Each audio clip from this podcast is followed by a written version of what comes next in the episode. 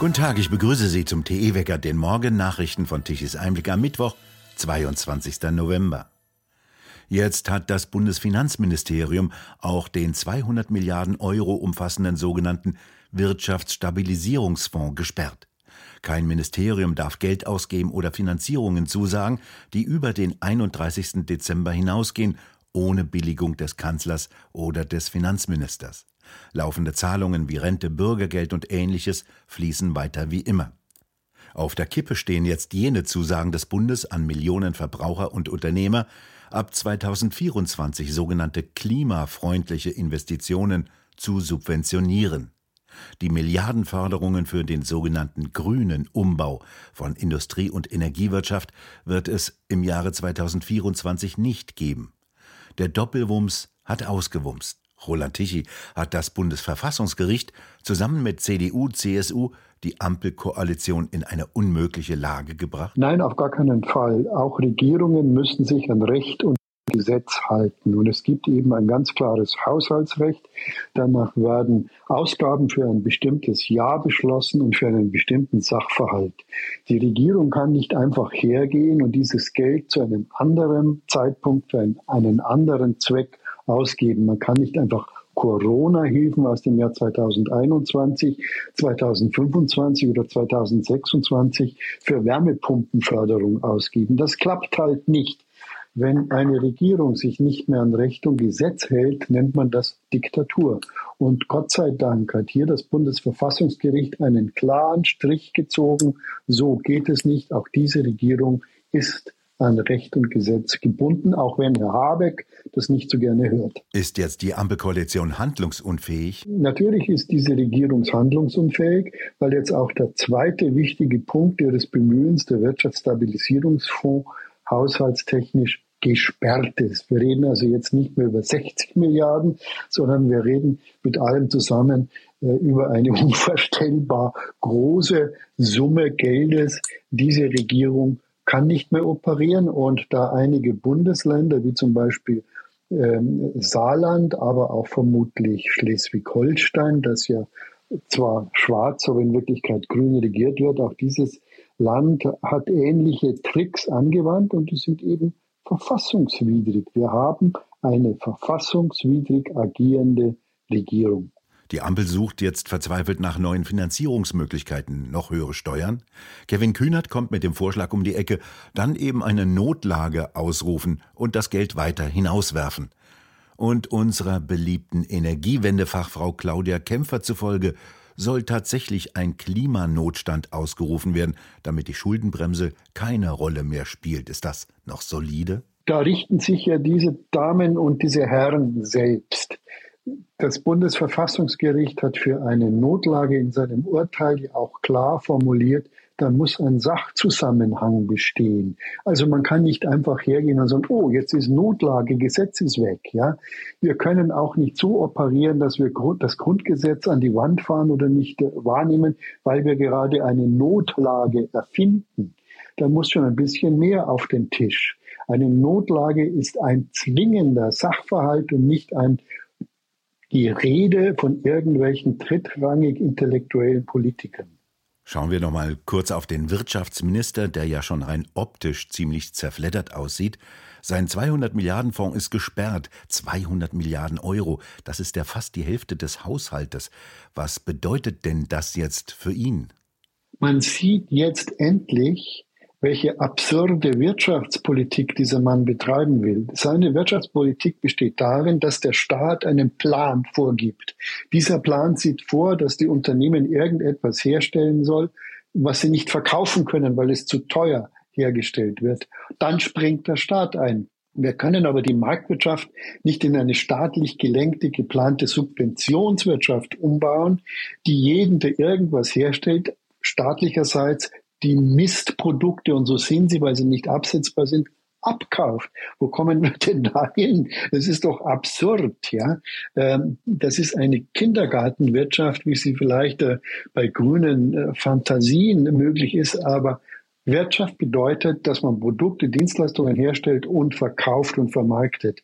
Wirtschaft ist es nicht, wenn der Staat den ganzen Krempel per Schuldenaufnahme aufkauft. Ja, was muss denn jetzt passieren? Ja, meiner Meinung nach ähm, muss jetzt eine Art Notfallregierung her, an der können die Grünen nicht teilnehmen. Ich glaube aber auch nicht, dass der Bundeskanzler, der diesen Plan ja wohl ursprünglich ausgeheckt hat, äh, dabei sein kann. Er ist komplett unglaubwürdig. Ich glaube nicht, dass äh, Olaf Scholz länger Kanzler bleiben kann.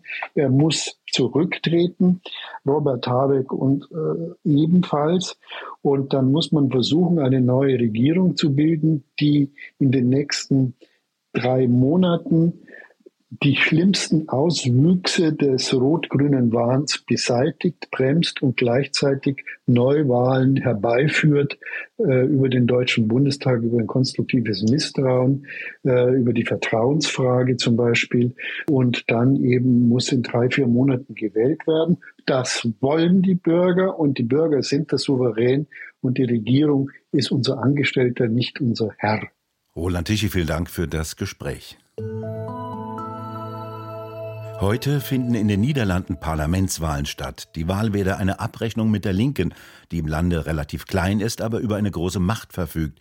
So berichtet Sib Vinja bei Tichys Einblick. Hippe linke Themen wie Klima, Stickstoff, mehr Europa und ungehinderte Einwanderung seien aus der Mode gekommen. In den Debatten gehe es nicht mehr um das globale Klima, sondern um die hohen Preise für Energie und Lebensmittel und die Unmöglichkeit, ein Haus zu kaufen. Die Sozialdemokraten und die Grünen mögen in den Rütte-Jahren überproportional viel Einfluss gehabt haben, so Winja weiter. Aber alle diese Parteien hätten viel an Rückhalt in der Bevölkerung verloren. Die Chance, dass der grünlinke ehemalige EU-Kommissar Timmermans auch Premierminister werde, sei gering. Dies liege aber nicht so sehr daran, dass die Linke in den Niederlanden keine Mehrheit habe oder sogar kleiner zu werden scheint, sondern daran, dass der Ärger über die linke Dominanz in den Niederlanden selten so groß gewesen sei wie jetzt. Die Linke, die Mitte und der Konservatismus in den Niederlanden hatten mit dem linken Widerstand der letzten Jahrzehnte und insbesondere während der letzten Rütte-Jahre die Nase voll, schreibt Vignac bei Tichys Einblick weiter. Ab 2012 regierte Mark Rütte zunächst mit den Sozialdemokraten und ab 2017 mit einer Vierparteienkoalition mit den progressiven Liberalen der D66 und zwei christlichen Parteien. Es gab eine Rekordeinwanderung, gegen die nichts getan wurde, während 400.000 Häuser auf der anderen Seite fehlten. Ein Staatssekretär von Mark Rütte führte außerdem ein Zwangsgesetz ein, das die Kommunen dazu verpflichtet, Quoten für Asylbewerber zu berücksichtigen, während nichts unternommen wurde, um den Zustrom zu verringern. Asylbewerber behielten ihr vorrangiges Recht auf subventionierte soziale Mietwohnungen. Unter der Führung der linken D66-Minister wurde sogar die beliebte Figur Swarte Piet, der schwarze Peter, der Helfer des Sinterklaas, dem Nikolaus, tatsächlich verboten, weil es sich dabei angeblich um die Karikatur eines schwarzen Sklaven handelte. Es war nur der Anfang der Einführung einer langen Reihe von woken Maßnahmen, oft Voraussetzungen für Subventionen vom Staat. In der Zwischenzeit habe sich vor allem außerhalb der Universitätsstädte und außerhalb des Regierungszentrums Den Haag Unzufriedenheit zusammengebraut, so Sib Vignac.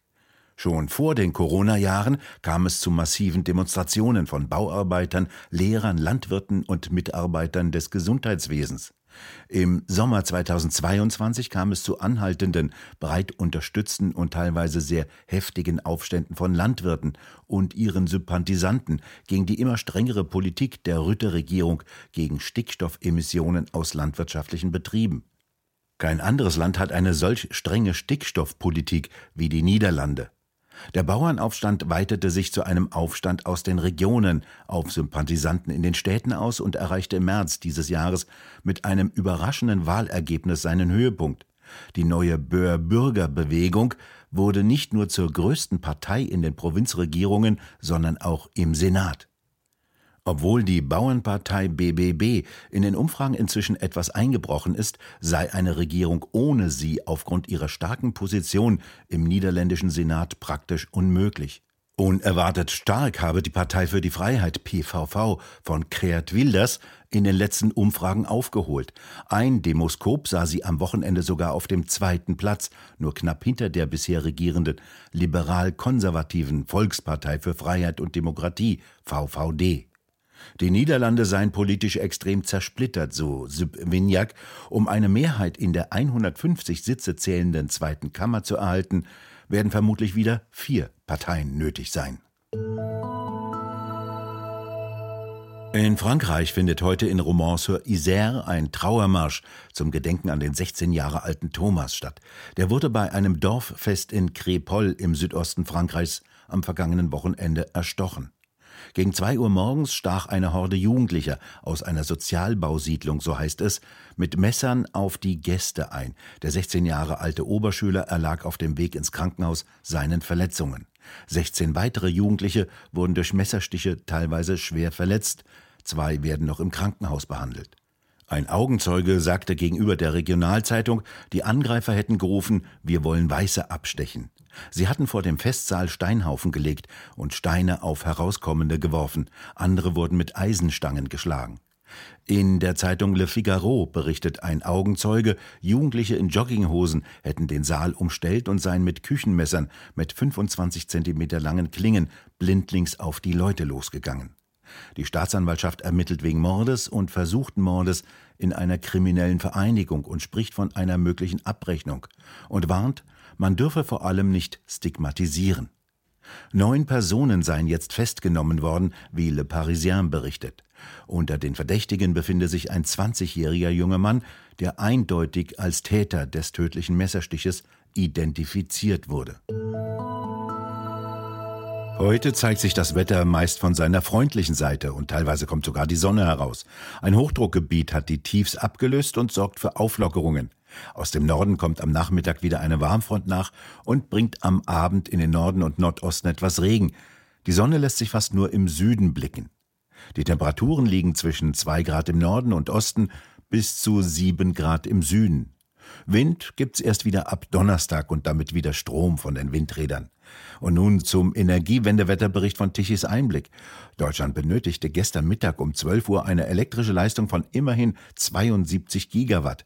Von den 30.000 Windrädern an Land und auf hoher See kamen lediglich 9 Gigawatt an elektrischer Leistung um 12 Uhr an. Nur sehr kurz kam gestern Mittag die Sonne etwas heraus und die Photovoltaikanlagen konnten um 12 Uhr mittags lächerliche 6 Gigawatt an elektrischer Leistung liefern, ab 15 Uhr dann wieder nichts. Um 12 Uhr mittags musste eine elektrische Leistung von 2,6 Gigawatt importiert werden, zu einem sehr satten Preis von 139 Euro pro Megawattstunde. Die konventionellen Kraftwerke wurden auf 45 Gigawatt elektrischer Leistung hochgefahren. Das sind dann Braunkohle- und Steinkohlekraftwerke. Die sollen ja böse sein und CO2 ausstoßen und deswegen weg.